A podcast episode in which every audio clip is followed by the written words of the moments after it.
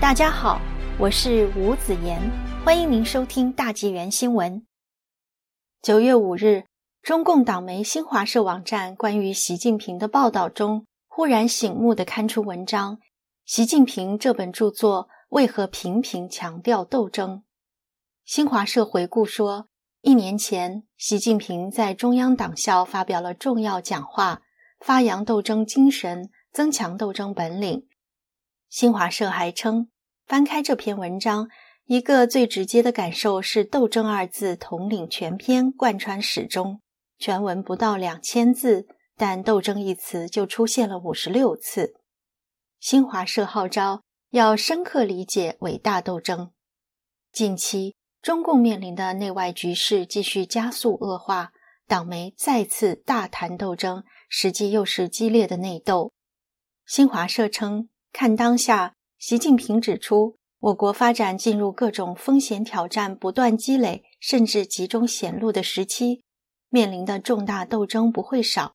经济、政治、文化、社会、生态文明建设和国防和军队建设、港澳台工作、外交工作、党的建设等方面都有，而且越来越复杂。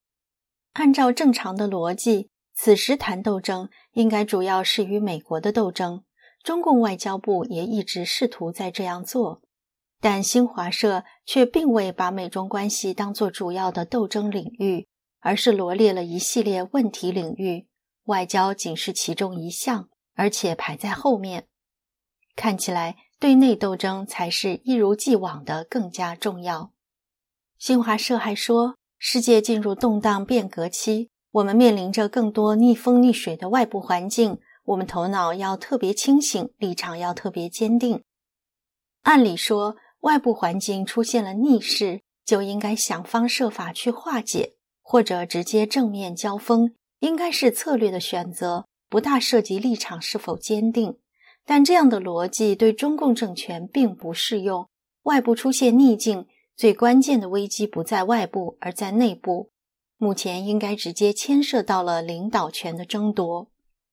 果然，新华社接着说：“当严峻形势和斗争任务摆在面前，必须坚定斗争意志，骨头要硬，敢于出击，敢战能胜。”几个月下来，人们都看清楚了。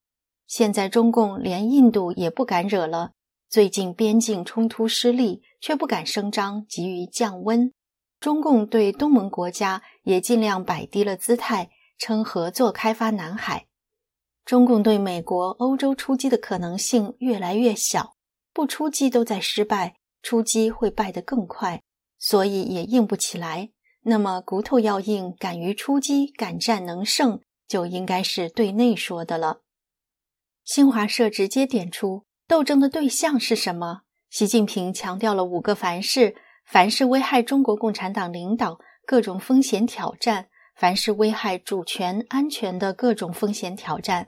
凡是危害主权安全的各种风险挑战，凡是危害核心利益和重大原则的各种风险挑战，凡是危害根本利益的各种风险挑战，凡是危害伟大复兴的各种风险挑战，只要来了，我们就必须进行坚决斗争，而且必须取得斗争胜利。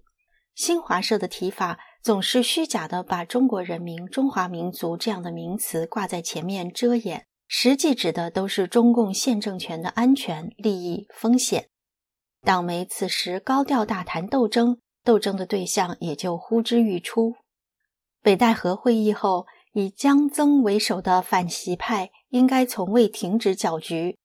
王沪宁在宣传上也继续给习近平挖坑，内外的矛头都越来越指向了中共现任最高领导人。中共政权内外都没有出路。急需找到一个替罪羊，或者可以令中共政权苟延残喘。中共历史上的每次危机无解时，都是同样的套路。中共建政前，正是在长征溃败的途中，毛用斗争夺了权，之后又在整风斗争中不断清除异己。中共建政后，毛屡屡失误，成为千夫所指，于是发动了文革进行斗争，把刘少奇等人全部打倒。毛再次站上天安门城楼，享受百万红卫兵的拥戴。但毛一死，四人帮就被斗争成了文革的替罪羊。邓小平出山后，再次针对两个凡是进行斗争，拔掉了毛选定的接班人华国锋。六四时，内部斗争中，赵子阳又被拔除。邓死后，江泽民也通过斗争一一清除了邓留下的一个个实权人物。胡锦涛最不擅长斗争，所以政令不出中南海。但习近平擅长斗争，将派大员一个个倒掉。如今当然是反习派的良机，把内外失败归到习近平的身上，再合适不过。两派或多派都看到了斗争的最佳时机。新华社高调重提斗争，正当其时。新华社说，习近平指出，我们共产党人的斗争从来都是奔着矛盾问题、风险挑战去的。这句话清晰画出了斗争的范围，是我们共产党人的斗争，也就证实了属于内部斗争。对此，中共当然是经验最丰富的。新华社还说，斗争是一门艺术，要善于斗争，注重策略方法。宏观战略有哪些？习近平提出了三条坚持：坚持增强忧患意识和保持战略定力相统一；坚持战略判断和战术决断相统一。坚持斗争过程和斗争时效相统一。谈起内部斗争，中共果然头头是道。新华社接着说，如何进行斗争？习近平总结了三个要：在原则问题上寸步不让，在策略问题上灵活机动，团结一切可以团结的力量，调动一切积极因素，在斗争中谋求合作。红二代们继承了父辈们的所有斗争哲学，同样毫不逊色。新华社又说，将之融会贯通，才能做到在各种重大斗争考验面前，不畏浮云遮望眼，乱云飞渡仍从容。看来，为了自身权力稳固和安全，中共根本不会顾及什么国家民族利益，一切都可能成为斗争的筹码。同时，中共高层也公开向内部各级官员喊话，要求每个人再次表态站队。新华社也帮助习近平做出了动员：要夺取斗争的胜利，必须要有敢于斗争、善于斗争的战士。新华社也提出了具体要求，称习近平强调，领导干部要经受严格的思想淬炼、政治历练。理论上清醒，政治上才能坚定，斗争起来才有底气，才有力量。新华社更直接说，习近平强调，领导干部要坚持在重大斗争中磨砺，主动投身到各种斗争中去，在大是大非面前敢于亮剑，在歪风邪气面前敢于坚决斗争。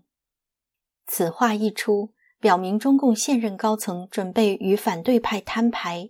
并要求中共内部每个人都必须选边站。新华社还补充，习近平强调，领导干部不论在哪个岗位担任什么职务，都要勇于担当，既当指挥员又当战斗员。中共内部斗争显然已经箭在弦上，不仅要表态，还要有实质的动作，谁也躲不掉。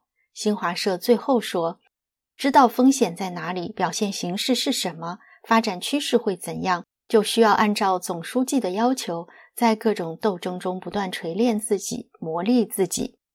看到这篇文章的中共官员们，应该都闻到了斗争的硝烟味。隐秘的北戴河会议争斗远未结束，八月份的中共内部斗争实际早已波涛汹涌。安徽考察、经济座谈会、向警察授旗、西藏会议、隐身政治局会议都不一般。九月份一开始，习近平在抗战座谈会就抛出了五个不答应，担心还有人参不透。中共党媒又迫不及待地大谈斗争，生怕哪个中共官员看不懂、听不见。九月份，中国大陆以外的世界还会发生变化，但中国大陆之内的变化也许会更加令人关注。中共的内部斗争或许会产生某种结局。